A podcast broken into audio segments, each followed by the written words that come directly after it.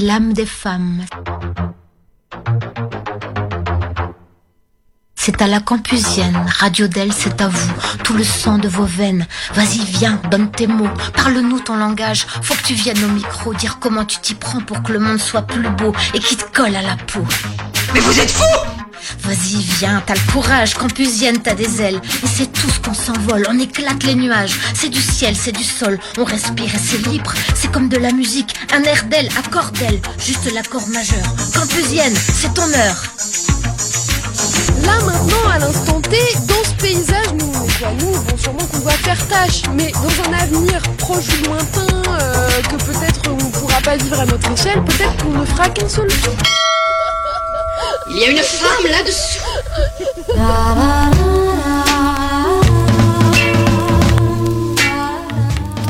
Bonsoir et bienvenue dans la Campusienne, l'émission qui va vous féminister les oreilles.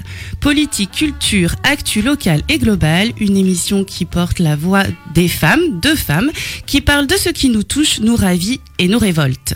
Ce soir, l'équipe est un peu réduite pour cause de vacances scolaires, mais notre programme, lui, n'est pas réduit. Alors oui, on parlera de validisme ordinaire avec Cécile. Salut Cécile. Salut. Aurélie, tu nous parles de littérature euh, pour les petits d'une part, puis un peu plus tard dans l'émission, tu nous liras un texte de Virginie Despentes. Et toi Fifi, tu nous proposes une série autour de la transidentité. Oui. Euh, mais avant d'entamer cette émission, un peu de musique avec Tank and the Bangas et le titre Quick, un groupe de Nouvelle-Orléans. Si vous ne connaissez pas, approchez vos oreilles. Vous êtes bien sur le 93.3 dans la Campusienne.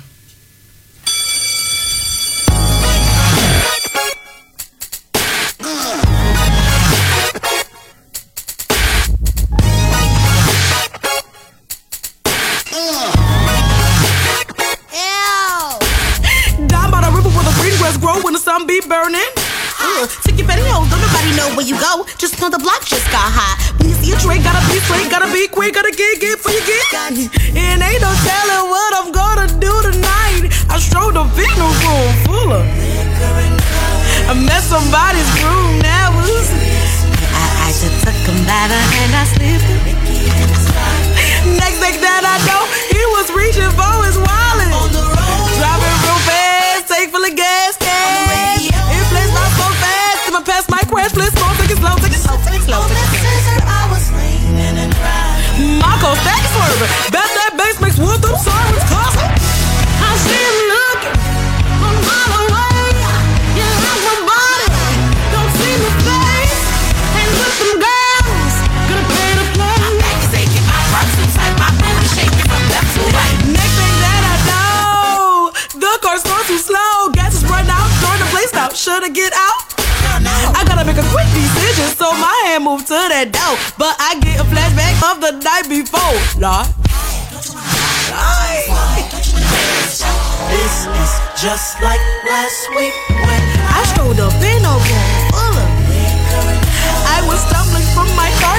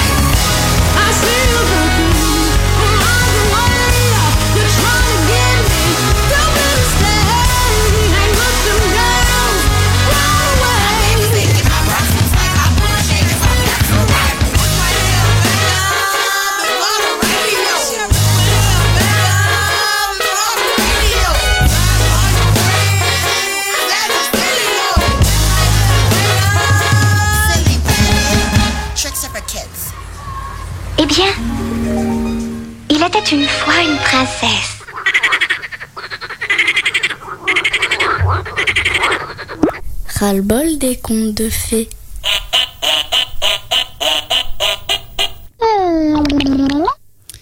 Aujourd'hui, pour notre sélection album jeunesse, je vous propose de découvrir Le meilleur cowboy de l'Ouest de Fred L aux éditions Talent Haut. Les éditions Talent Haut ont été créées en 2005 par Laurence Faron et Mélanie Descours. C'est une maison d'édition qui porte une attention particulière à toutes les discriminations et notamment aux discriminations sexistes. Le premier livre publié est La princesse et le dragon, un ouvrage canadien écrit en 1980. Et depuis, le catalogue s'est étoffé avec des albums illustrés, des romans, des contes, dont l'objectif est de proposer aux lecteurs et aux lectrices d'autres éléments d'identification que les rôles stéréotypés de montrer aux petites filles et aux petits garçons la diversité des choix possibles. Fred L, donc, est auteur et illustrateur de cet album. Il collabore souvent avec euh, la maison d'édition. Son écriture est rythmée et surtout ses illustrations sont très belles avec une attention particulière donnée à la couleur et à la lumière, surtout dans cet album. Le meilleur cowboy de l'Ouest nous plonge dans l'univers du western et du Far West pour un drôle de concours. On écoute tout de suite un petit extrait.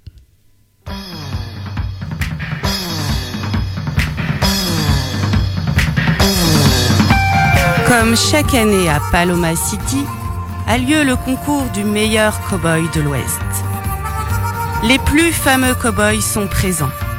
Jack McCall du Missouri, Gary Cooper du Nevada, Wallash venu de la frontière mexicaine, John Vane du Texas, le célèbre Steve McKing, le Gros Bill, et pour la première fois cette année, un cow-boy venu d'on ne sait où, inscrit à la dernière minute. Malgré sa petite taille et des bottes trop grandes pour lui, il semble confiant. C'est devant les membres du jury expert en cow-boy que le coup d'envoi du concours est tiré. Épreuve numéro 1, le rodéo. La première épreuve est celle du rodéo. Les bons cow-boys sont d'excellents cavaliers. Les participants doivent tenir en selle le plus longtemps possible sur un cheval sauvage, très sauvage. Tous sont éjectés en moins de 10 secondes. Sauf le cow-boy nouveau venu qui tient sur le dos de l'étalon aussi facilement que sur un cheval à bascule. Il est si à l'aise qu'il danse une polka. Et sous les yeux ébahis du jury et du public, il gagne l'épreuve numéro 1 haut la main. Épreuve numéro 4, le bivouac. Dans les plaines de l'Ouest, pas de lit confortable, ni d'oreiller moelleux. Notre cow-boy prouve que lui aussi est un dur à cuire. Il s'endort paisiblement sur un énorme bison. Le bison n'est pourtant pas un animal très commode. Et c'est les yeux fermés qu'il gagne la quatrième épreuve. Épreuve numéro 5, le saloon. La redoutable épreuve du saloon attend maintenant les concurrents. Il leur faut boire de tout et en quantité astronomique. Gary Cooper n'y coupe pas. Il s'effondre le premier. John Vane résiste en vain et Wallace le Mexicain va se coucher. Quant au petit cow-boy, après avoir battu le record de 120 gobelets de lait fraise, il est un peu ballonné, mais reste seul debout. Épreuve numéro 6, la musique. Tous les cow-boys sont musiciens. Ils connaissent les airs qui font danser au saloon et les chansons qui égayent les veillées solitaires. Mais c'est le petit cow-boy qui gagne le cœur du public et du jury. Beaucoup ont même la larme à l'œil.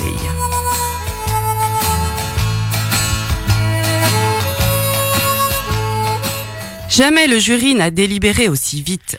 Le petit cow-boy inconnu remporte cette année le concours du meilleur cow-boy de l'Ouest. La foule le porte en triomphe et l'acclame. Même le gros Bill, plutôt ronchon, lui donne une grande tape dans le dos en lui disant T'es sacrément fortiche, chapeau petit gars. C'est alors que devant la foule médusée, le vainqueur enlève son chapeau et répond. Merci, merci, mais ne m'appelez pas petit gars, car je suis une fille. Mon nom est Lily Zabriskie et je viens de Californie. Et j'ai bien l'intention de revenir l'année prochaine.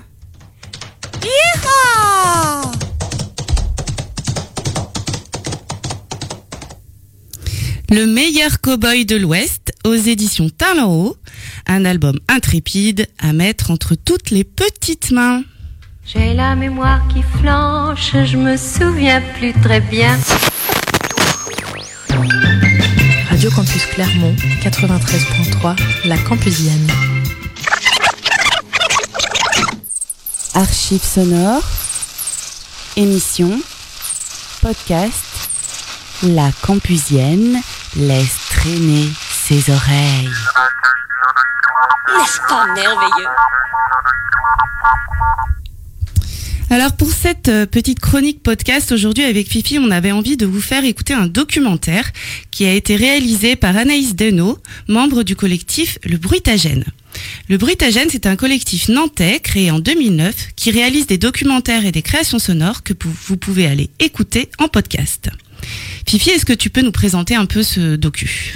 Alors oui, c'est pas vraiment un documentaire, c'est plus un collage. C'est une pratique de montage euh, qu'affectionne particulièrement Anaïs.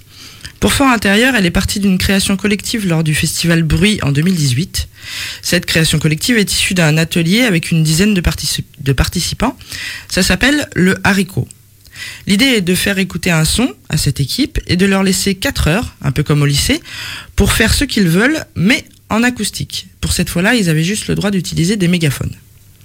Pendant la restitution en public, euh, devant une vingtaine de personnes, donc en mai 2018, un certain Jean-Marie Favreau a laissé traîner un enregistreur. Et Anaïs est partie de cette matière euh, et d'interview pour créer la pièce que vous allez écouter. On va installer. On va faire attention aux feuilles. On va prendre notre temps. Oui.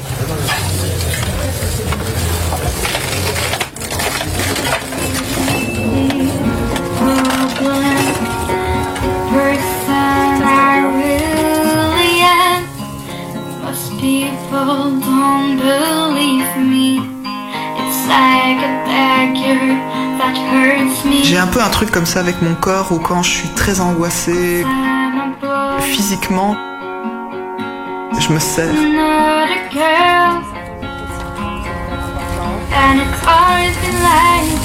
au centre. Tu l'as mis au centre? Garde le plan. Les ciseaux.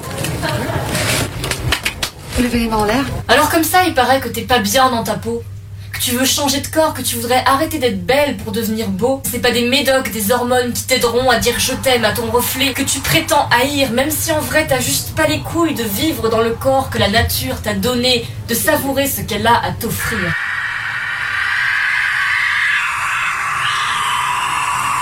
Regarde-le, à cause de toi, il est difforme, il est souillé. Tu me parles de dysphorie, moi je te parle de biologie. Il y a que deux genres, c'est comme ça que le monde a été écrit.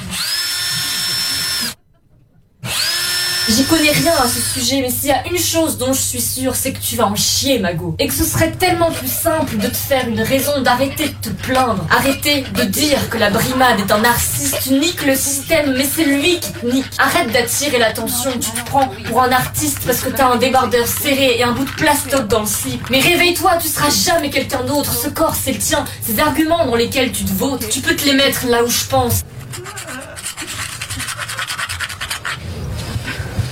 Ton identité se définit par ce que t'as entre les cuisses. Alors ok, tu pleures parce qu'il y en a qui pissent debout, mais qu'est-ce que tu veux? Il y a les femmes et puis il y a nous. Calme tes frustrations et retourne à ta place. Laisse-toi pousser les cheveux, maquille-toi, mets des talons, fais ce que tu sais faire de mieux. Sois une femme belle, sois une femme forte. Ça me ferait chier de te savoir morte pour les beaux yeux d'un garçon que tu n'as pas pu être. Même si à choisir, je préfère te voir passer par la fenêtre plutôt que tu détruises tout l'empire que j'ai bâti. T'es soit mâle, soit femelle, t'es pas satisfait, tant pis. Ma mère m'a dit, euh, c'est comme si je perdais quelqu'un. C'est comme si un de mes enfants mourait et que à la place on m'en donnait un autre. Que c'était j'avais suis-je 15 ans. J'avais 15 ans. C'est la première fois en fait où j'ai eu cette sensation dans mon corps. C'était Mon différent d'avant. La première fois c'était chez Toujours ma mère. poison qui me détruit. Ouais, c'est Rentrer dans chez la ta mère. Fermer C'était chez ta mère. Mais moi je me souviens regarder en que face. c'était le jour où j'ai que voulu en parler avec mon père. Je pense bien qu'en ce moment, je ne, je ne passe pas encore comme un, comme un garçon ou comme un homme ou un jeune homme.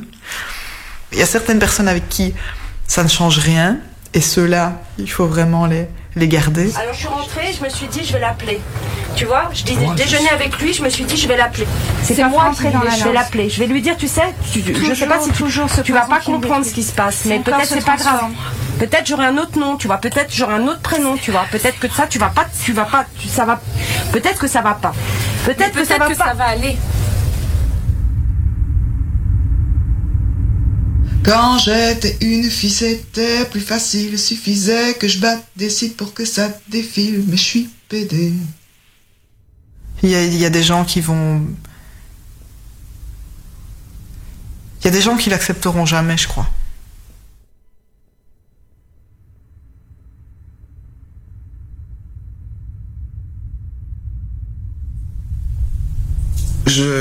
Je, visualise, euh, je visualise physiquement euh, mon, mon, mon propre sexe comme une blessure.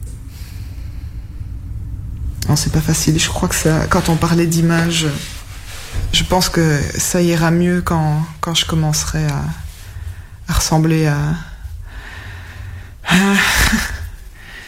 je, je rentre dans la phase où je me reconnais plus trop. Physiquement. J'ai plus honte d'être né fille. Je suis né comme ça. Mais aujourd'hui, ça m'a permis d'être l'homme que je suis aujourd'hui et je suis fier de l'homme que je suis aujourd'hui. J'ai pas eu besoin de relooker mon appareil génital ou mon torse. Et même mes mains, quoi. J'ai beaucoup de chance. Forme de mes mains qui, qui change. Et alors le changement là-dedans, euh, c'est un, c'est un changement de genre et c'est pas un changement de sexe. Et c'est comme ça que j'ai envie de me vivre moi. Et c'est comme ça que je suis heureux. En passant de l'autre côté, chose non voulue, cocasse et épatante, on ne me dépasse plus dans la file d'attente et l'on m'adresse de presque courbette en me tendant mes courgettes ou en me rendant la monnaie de ma pièce dans les commerces comme un vrai ministre. De l'autre côté, en tant qu'homme, je suis devenu hyper féministe. Avant, ça ne me faisait que de l'électricité statique. Ok, je connaissais quelques faits ou bien des statistiques sur ce monstre infâme que l'on nomme patriarcat et que l'on crie en chœur et en colère comme un air de Kenny Arcana. Mais pour que je réalise la véritable ampleur de la chose, il a fallu que je passe de corps et de cœur d'un côté à l'autre de la cause. Passe le batteur. Mon grand rêve, c'était de me faire enlever la poitrine. Et puis là, je commence à, à douter de cette envie-là aussi. En fait, ça- l'idée m'est venue aussi parce qu'à un moment, comme j'avais un peu de barbe, on m'appelait monsieur partout où j'allais. Et même des fois, j'avais l'impression que, oh merde, au moment où j'ai pris mon sac, on a vu que j'avais de la poitrine. Mais non, personne, tout le monde switchait cette information-là juste parce que j'avais de la barbe et que c'était suffisant. Et là, il y a eu un truc qui s'est déposé à l'intérieur de moi. Je me suis Tu dit, les aimes, ma tête? Tu les aimes, ma tête tu, tu les aimes, ma tête attends, mais ça veut dire que je suis pas obligé de me faire opérer. Tu les aimes, ma tête Ma tête. Tu les aimes ma tête. Tu les aimes, ma tête Tu les aimes Et ma Tu tête, aimes tu ma les tête aimes Tu les aimes, ma tête Est-ce qu'on appartient à l'humanité? Est-ce qu'on relève de l'humanité si on n'est ni un homme ni une femme? Je n'ai pas envie d'exhiber ce papier du psychiatre pour justifier euh, ma démarche. Nous, on est encore psychiatrisés, et c'est cette marque au fer rouge qu'on veut virer politiquement. Et il n'y a pas 36 solutions, c'est pas en demandant poliment, vous ne feriez pas nous enlever de, la- de la no- no- nosographie psychiatrique qu'on va l'obtenir. C'est en tapant des points sur la table, c'est en occupant les lieux. Personne ne nous écoutera si on ne montre pas à la société la violence qui tombe. Il n'y a pas pire poison que ce qui détruit les choses qui sont tellement évidentes qu'on ne veut même plus en en parler, on ne veut même plus les questionner. Le médecin que j'ai vu la première fois, il m'a posé la question et la stérilisation? Et j'ai dit ben oui, je suis au courant, mais il n'est pas question que je me fasse stériliser. Comment ça? Je suis pas dans la base de données. Je vous ai envoyé tous les papiers, j'arrête Je pas. trouve ça barbare que- comme obligation. Je sais pas s'il y aura une fin. Ça, ça c'est le, le- le doute, euh, c'est le, le gros vertige. Je sais pas du tout si ça aura, s'il y aura une fin, si je serai tranquille, si mon père me présentera comme son fils à chaque fois. je sais pas du tout. Il y a, il y a un côté léger qui me, qui me touche. Maintenant, euh, est-ce qu'il faut rentrer dans une seule case? Je suis out depuis un an maintenant et je refuse de demander un changement d'état civil tant que je serai obligée de choisir entre F et M. Lily, pour l'oublier, j'ai dû l'enfouir sous un éboulement. Mais il m'en reste encore des vestiges sous la veste. Lily, J'ai peur du vide, j'ai peur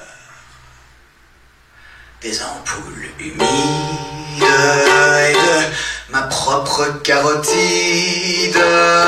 Je suis plutôt mal flanqué. Ce qui ne sort pas en larmes doit sortir en salive. J'évite les fenêtres, je les verrouille. Ça pourrait me donner des idées.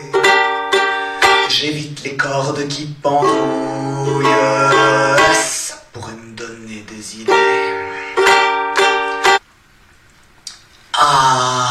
Fil. J'étais sur quelle corde déjà. J'ai perdu le fil en fait. On reprend Ouais. Je sais pas qui j'étais, je me suis niée autant de temps. Je dois l'enfouir ce corps. Je dois l'enfouir ce corps. Est-ce que tu vas me laisser à être avec lui toi Est-ce que tu vas me laisser Mais qui j'étais? Crie-le Mais écris-le! Mais vas-y, écris-le! Mais qui j'étais? Tu te sens pas Pourquoi tu te sens pas toi? Mais qu'est-ce qui s'est passé? Crie-le J'ai Non, peur de mais cette transformation.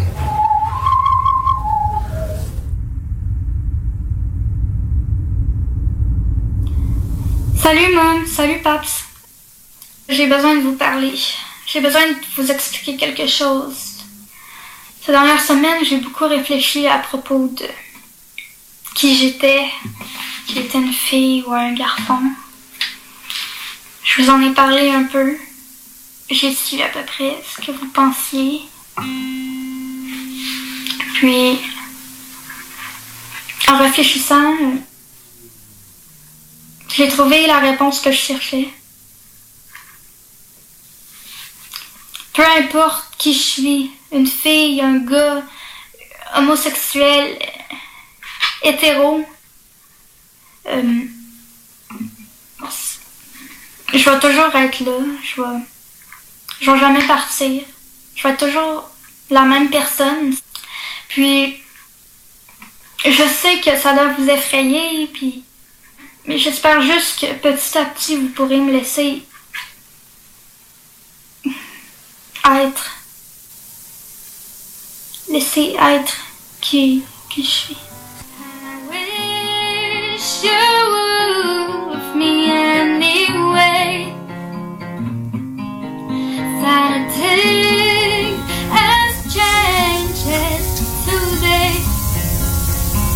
Je m'appelle Camille, j'ai 35 ans. Et euh, je suis. euh, je suis. Je suis une femme. Enfin, à la ville, je veux dire, parce que. En privé, je suis un homme. Je sais bien qu'à un moment, il va falloir que je parle à mes parents. Pour l'instant, j'ai pas encore trouvé le courage. En fait, c'est. C'est pour ça que je suis venue vous voir.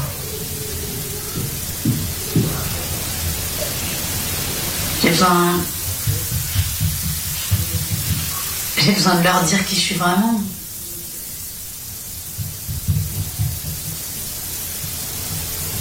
J'en peux plus de mentir.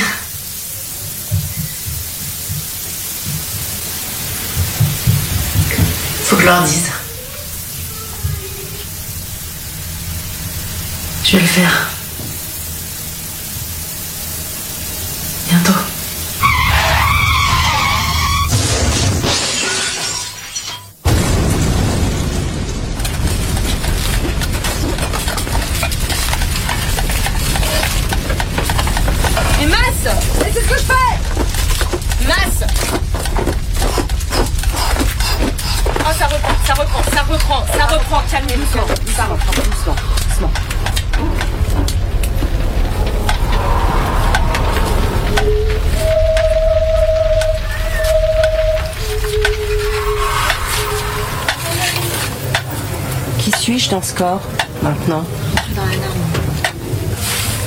Tu les aimes, mon sexe Et tu les aimes, mon genre là, je vais chez ma Tu les aimes mon genre Tu les aimes, mon sexe C'est peut-être ma grand-mère. tu l'aimes, mon genre compris, en fait.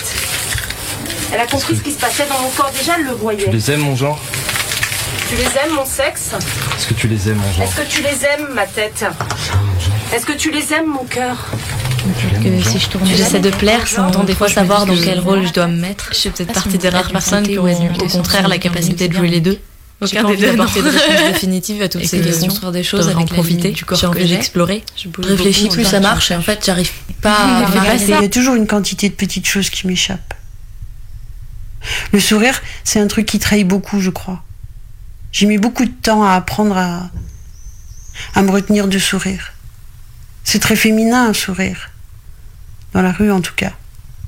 On demande toujours aux femmes de sourire pour être plus belles. Et c'est assez triste de devoir abandonner quelque chose comme ça, d'aussi spontané, aussi vital. Et en même temps, c'est tellement efficace. J'ai pas forcément envie d'enterrer et de tirer un trait sur mon assignation de femme, ni sur le corps que j'ai, ni sur ce qu'il veut dire.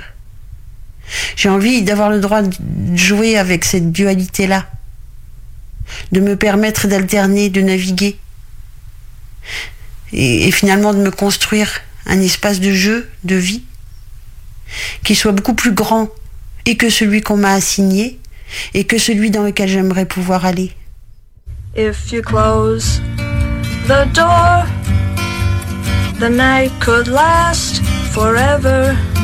Leave the sun shine out and say hello to never. All the people are dancing and they're having such fun. I wish it could happen to me. But if you close the door, I'd never have to see the day again. Fort intérieur, une pièce d'Anaïs Denot du collectif Le Brutagène. Et on pourrait dire que le Brutagène est à Nantes, ce que le cri de la girafe est à Clermont.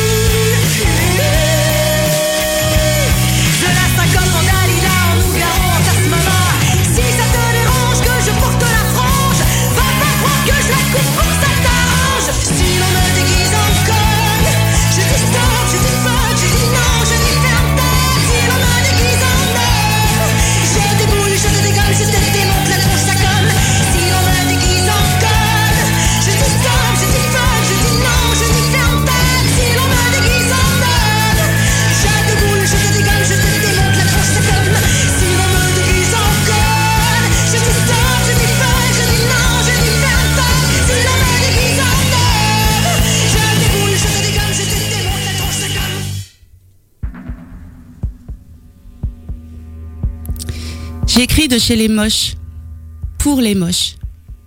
Les vieilles, les camionneuses, les frigides, les mal baisées, les imbaisables, les hystériques, les tarés, toutes les exclues du grand marché à la bonne meuf.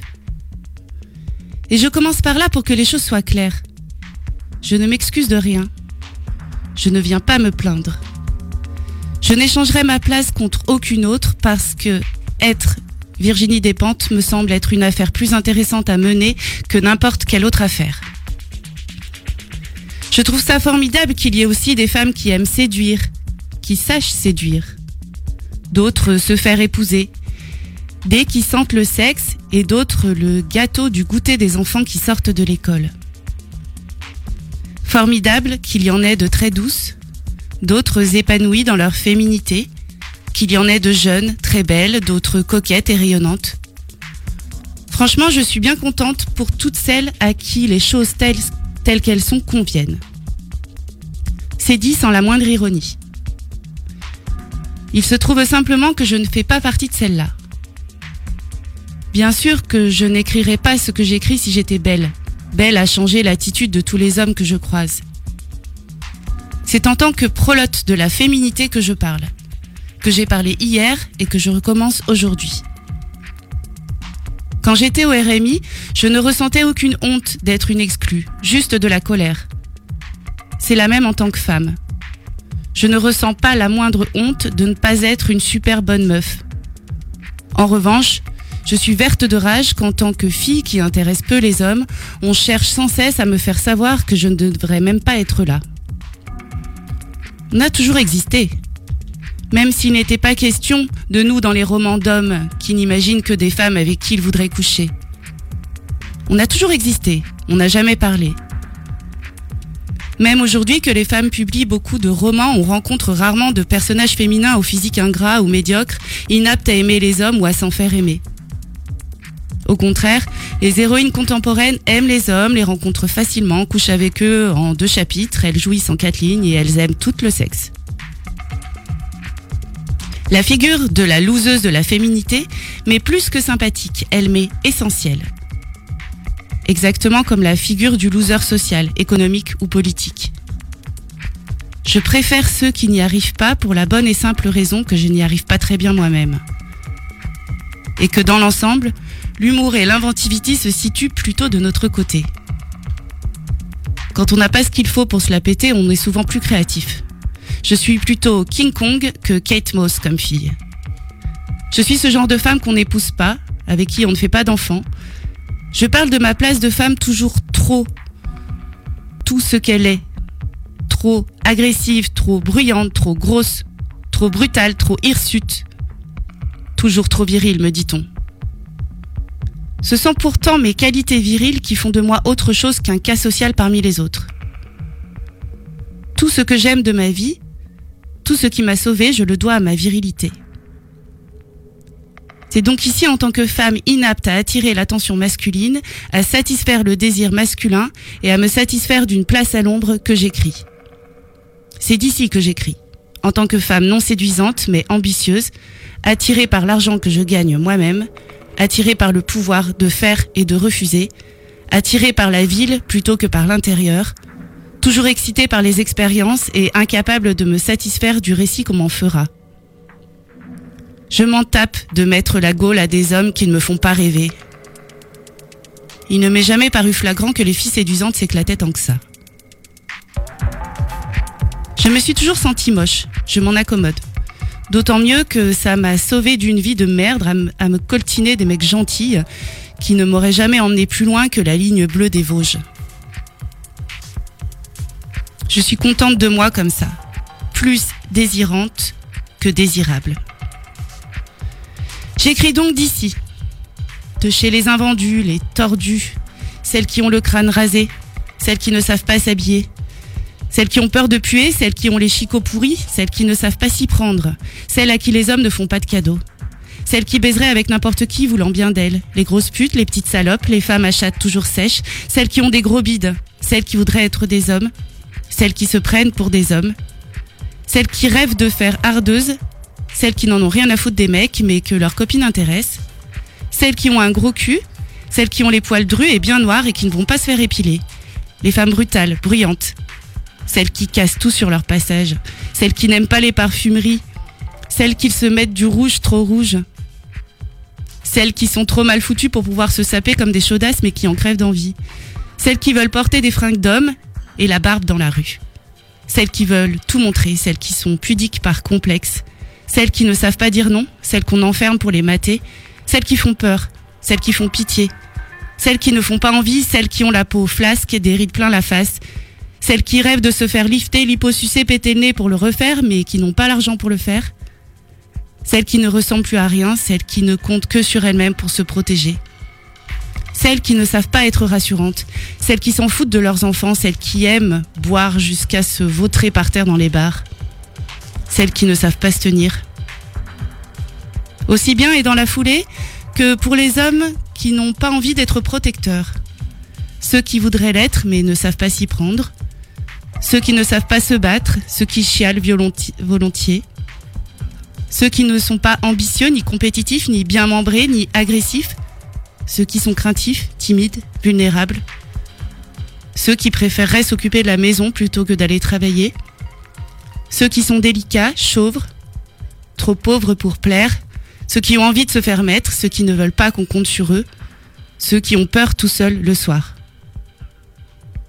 Parce que l'idéal de la femme blanche, séduisante mais pas pute, bien mariée mais pas effacée, travaillant mais sans trop réussir pour ne pas écraser son homme, mince mais pas névrosée par la nourriture, restant indéfiniment jeune sans se faire défigurer par les chirurgiens de l'esthétique, maman épanouie mais pas accaparée par les couches et les devoirs d'école, bonne maîtresse de maison mais pas boniche traditionnelle, cultivée mais moins qu'un homme, cette femme blanche, heureuse, qu'on nous brandit tout le temps sous le nez, c'est laquelle on devrait faire l'effort de ressembler, à part qu'elle a l'air de beaucoup s'emmerder pour pas grand chose.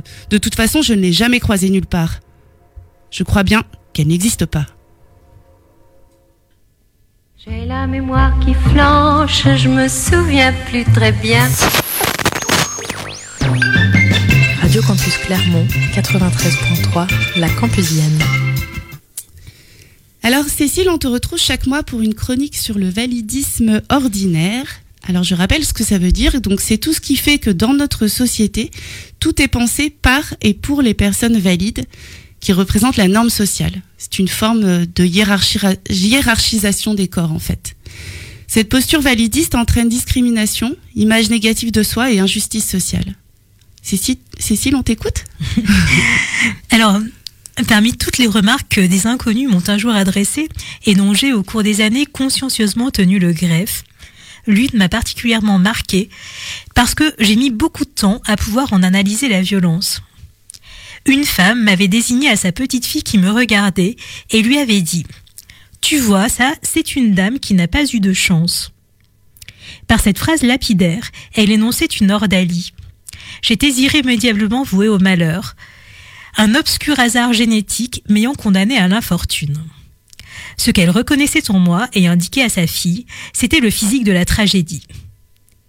Elle lui apprenait que le règne de la nature s'appliquait aussi à la société humaine, ordonnant un partage de l'humanité entre gagnants et perdants, entre les chanceux pourvus de qualités et de prédispositions soi-disant naturelles, et les autres, ceux que la loi du groupe avait reconnus comme déficients et qui auraient nécessairement une vie au rabais.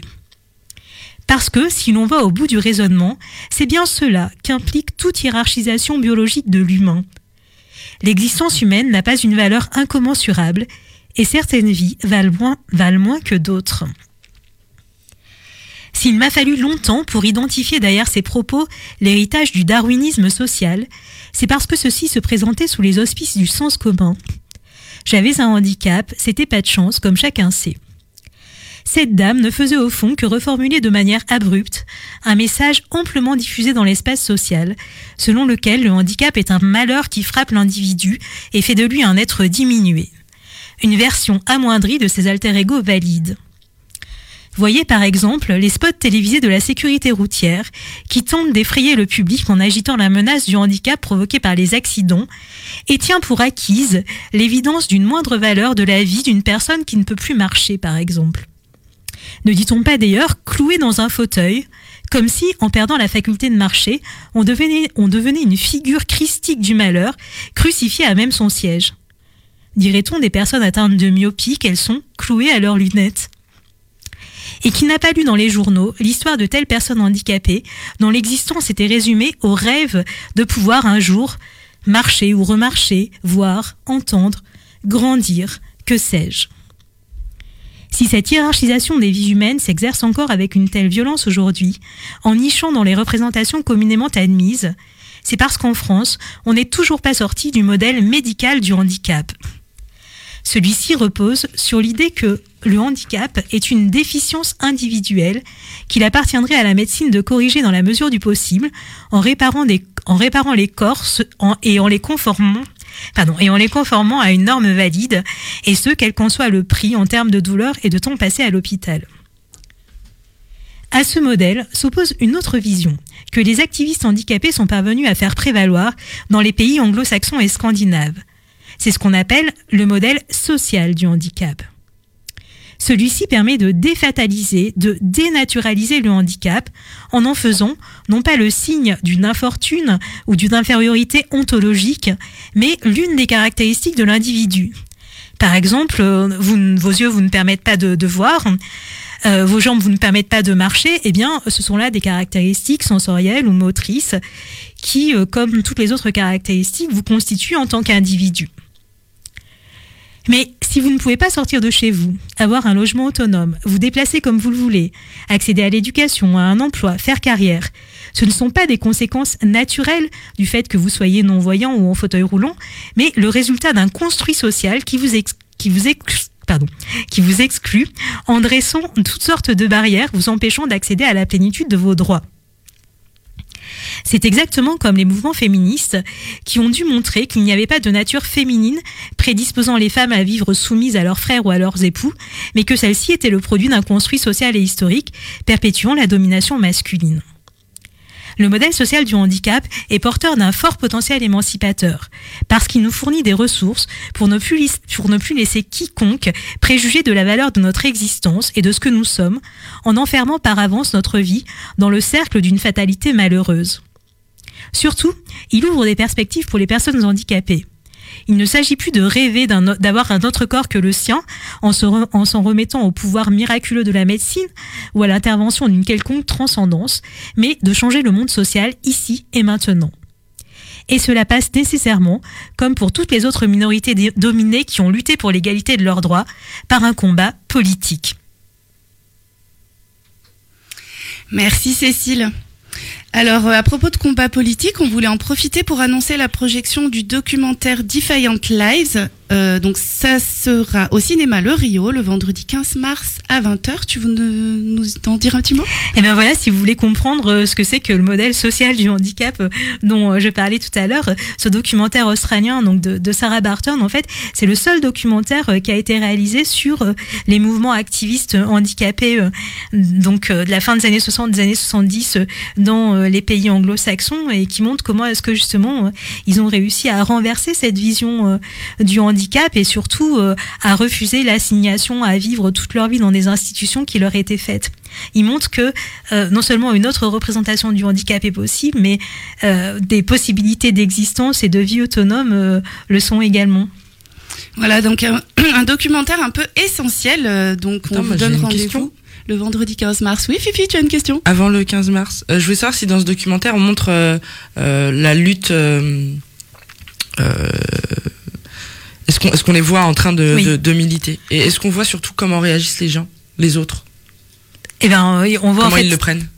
En fait, on voit toutes les difficultés auxquelles ils se heurtent et et en fait, ce documentaire, il donne donc on voit, euh, enfin c'est un documentaire euh, qui montre effectivement euh, les modalités de la lutte et qui montre aussi comment est-ce que ça ça aboutit en fait à un modèle théorique aussi, hein, à la théorisation dans le champ de ce qu'on appelle les disability studies, hein, c'est-à-dire les études sur le handicap, même si la traduction est mauvaise. voilà, comment est-ce que ils ont bâti un peu ce Construit leur lutte. con- voilà, construit leur lutte et puis euh, construit euh, tout le, le soutènement euh, théorique et intellectuel en fait qui sert aux luttes d'émancipation, mais exactement de, de la même façon que les autres euh, populations minorisées l'ont fait. Quoi. Ils sont inscrits dans la lutte des, du mouvement pour les droits civiques des Noirs aux États-Unis en particulier. D'accord. Et je pense que c'est voilà, c'est quelque chose. Enfin, ces luttes-là, on les on les connaît peu, Euh, et euh, donc c'est c'est c'est vraiment chouette que que ce documentaire euh, puisse être diffusé. Euh, c'est en partenariat avec euh, le Clé. Tu peux peut-être nous en dire euh, deux mots? Voilà le clé donc le collectif lutte et handicap pour l'égalité et l'émancipation qui est un collectif de personnes handicapées donc voilà qui place vraiment la question sur le terrain politique et et qui lutte pour l'égalité des droits donc c'est le clé qui a sous-titré ce documentaire qui est pas sorti en fait en France et euh, donc euh, la projection sera suivie d'une discussion avec des des militants euh, du clé. Ouais. Alors moi, j'ai- je suis tombée sur une petite série sur Arte, euh, une petite série de vidéos euh, sur euh, le clé, justement, qui date un petit peu, hein, mais euh, je les ai, je l'ai découvert il y a pas longtemps. Voilà, donc vous pouvez aussi aller euh, aller jeter cette euh, petite série. Euh, c'est voit- ouais, c'est trois vidéos de 4 minutes chacune qui s'appellent Handicapé haut et fort. En fait, elles datent, elles sont très récentes. Hein. Oui, enfin, ça date du mois d'octobre. Oui, voilà, crois, ouais. voilà. Et le clé, euh, si je dis pas de bêtises, euh, nous met, euh, met le, le petit lien de, de tes chroniques sur, euh, sur son site. Merci à, merci à lui. Ça marche. Donc voilà, vous pouvez aussi aller euh, jeter là ces, euh, ces vidéos euh, sur Arte. euh, c'est euh, voilà très intéressant. Euh, donc rendez-vous au Rio le 15 mars. Merci Cécile. Donc alors toi Fifi, euh, aujourd'hui tu vas nous, tu vas faire le lancement en fait Ouais. euh, d'une nouvelle série euh, que que que qui te tient à cœur depuis longtemps, je crois, Oui. euh, autour de la transidentité. Donc on va écouter aujourd'hui le premier épisode. Est-ce que tu peux nous en dire un petit peu plus? Oui, alors je peux déjà vous dire que j'ai très très peur parce qu'effectivement ça fait euh, maintenant euh, plus d'un an que, euh, que, en tout cas en termes de son, je m'interroge sur cette question de la transidentité et c'est c'est un sujet tellement complexe et mal connu que euh, qu'il est difficile de d'en sortir euh, quelque chose qui qui me convient. Donc bah là, écoutez, je me suis lancée hein, avec euh, quelques petits petites pressions d'une certaine Aurélie Grenard. Donc je vous propose cette série qui, je l'espère, au fil du temps, vous donnera davantage de clés pour comprendre les problématiques qui entourent la question des trans. Aujourd'hui, je vous présente deux témoignages de transition et je vous explique aussi pourquoi j'ai décidé euh, de faire ce travail.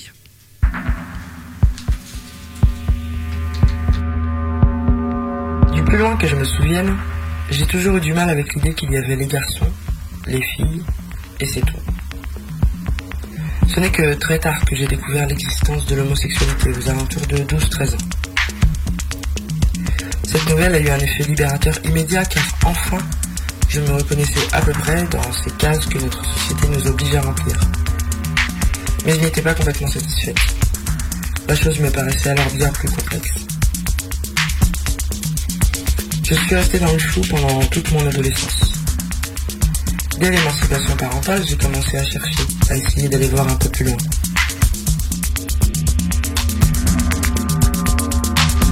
Et puis un soir, dans une discothèque dite LGBT, bim, spectacle de transformiste, un vrai. Pas comme les conneries surexagérées que j'avais pu voir au cinéma. Waouh Cette personne est un homme à la ville et une femme sublime à la tombée des nues. C'est fou. J'adore.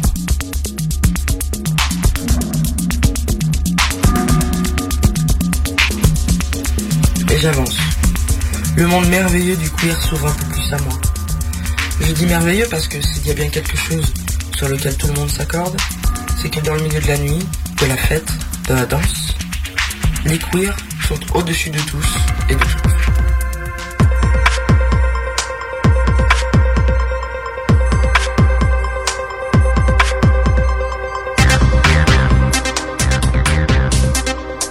Après quelques années de pratique de la fête intensive, mais aussi de rencontres, de discussions et surtout d'observation, c'est évident. Il n'y a pas que les garçons et les filles. Je m'appelle Camille, j'ai 35 ans. Et euh, sur euh, les formulaires administratifs, j'ai souvent du mal à répondre à la question sexe. Masculin, féminin. Je suis. euh, je suis. Je suis une femme. Enfin, à la ville, je veux dire, parce que. En privé, je suis un homme. C'est d'ailleurs intéressant que mes parents m'aient appelée Camille. Est-ce que c'est ce prénom qui a prédéterminé ma dualité? Je. J'avoue, je sais pas. On vient d'écouter Camille. Maintenant, c'est à Océan de vous parler de sa transition. Il a choisi de faire un passing public en utilisant Internet et plus précisément le site Committed parce qu'il est comédien. Il y a deux ans, après avoir compris que le masculin en moi avait toujours été contrôlé, écrasé, contenu, parce que j'avais peur de le laisser surgir, j'ai décidé que ça suffisait. J'ai compris que ce que je vivais, c'était tout simplement de la transphobie intériorisée. Phobie au sens de la peur irrationnelle envers moi-même. J'ai compris que j'étais épuisée d'être une femme parce que ce n'était pas en adéquation avec qui je me sentais intérieurement. J'ai donc pris la décision de changer de genre, de m'affirmer tel que je suis, un homme trans. Je précise homme trans et pas simplement homme, et bien sûr je ne parle que pour moi-même, parce que si je ne me suis jamais identifiée aux femmes, je ne m'identifie pas non plus aux hommes cisgenres, qui ont toujours appréhendé le monde depuis leur corps, leur vie sociale, leur pénis de naissance et les privilèges que cela implique. Comme vous le savez déjà, je crois que la clé du bonheur, c'est de pouvoir choisir. Choisir de montrer ou ne pas montrer son corps, choisir de transformer ou à l'inverse d'accepter nos corps tels qu'ils sont dans toute leur diversité. Parce que je ne différencie plus la personne que je suis intimement de mon personnage public, parce que mon geste est aussi intime que politique, je n'ai plus besoin de pseudo. Je me suis enfin rassemblée. Mon nouveau prénom à la ville, comme mon nom d'artiste, est à présent Océan. Non, non, je vous jure, c'est pas une vanne. Déjà parce que tant qu'à devenir un mec trans et rentrer dans le monde merveilleux du queer, j'allais pas choisir Jean-Claude ou Mathéo. Euh, je voulais un prénom aussi merveilleux que peut l'être la transidentité. Je me suis donc allégée de ce E final d'Océane qui féminisait et qui était un fardeau pour moi. Et j'assume le côté un peu mégalo de ce prénom. Parce que faire ma transition, c'est comme partir en voyage sans billet de retour. C'est me retrouver sur une plage un matin avec un petit baluchon sur l'épaule face à l'océan immense et infini. Je peux enfin souffler, prendre une grande inspiration avant de partir. Ça me fait un peu peur, mais c'est surtout très excitant. Et vous savez, dès l'instant où j'ai commencé à y penser, impossible de rebrousser chemin. Allez, faut que je continue à réfléchir à ça.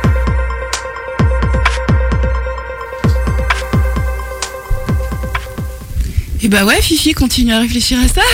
Ouais, Et puis nous, on a, on a hâte euh, d'écouter la suite euh, de cette série. Donc ce sera prochain épisode dans la prochaine campusienne. Inch'Allah, comme disent les anciens. Inch'Allah, super. Bon, ben on arrive à la fin de cette émission. Merci Eh oui. les filles, merci Cécile, merci Fifi. On fait euh, quand même un, un gros bisou à, à Isa et à Sophie. Voilà, Hein qu'on retrouvera euh, donc euh, la prochaine fois. La prochaine émission, ce sera le 25 mars à 20h. On parlera de plein de choses et entre autres de non-mixité. Et oui, du coup, ça reste un peu en lien avec l'histoire de, des trans et tout ça. Ouais. Donc, euh, bah, c'était la Campusienne sur Radio Campus. 93.3 et on se retrouve dans un mois. Passez une bonne soirée. I don't give a fuck, not a single fuck, not a single solitary fuck. I don't give a fuck. I don't give a fuck, not a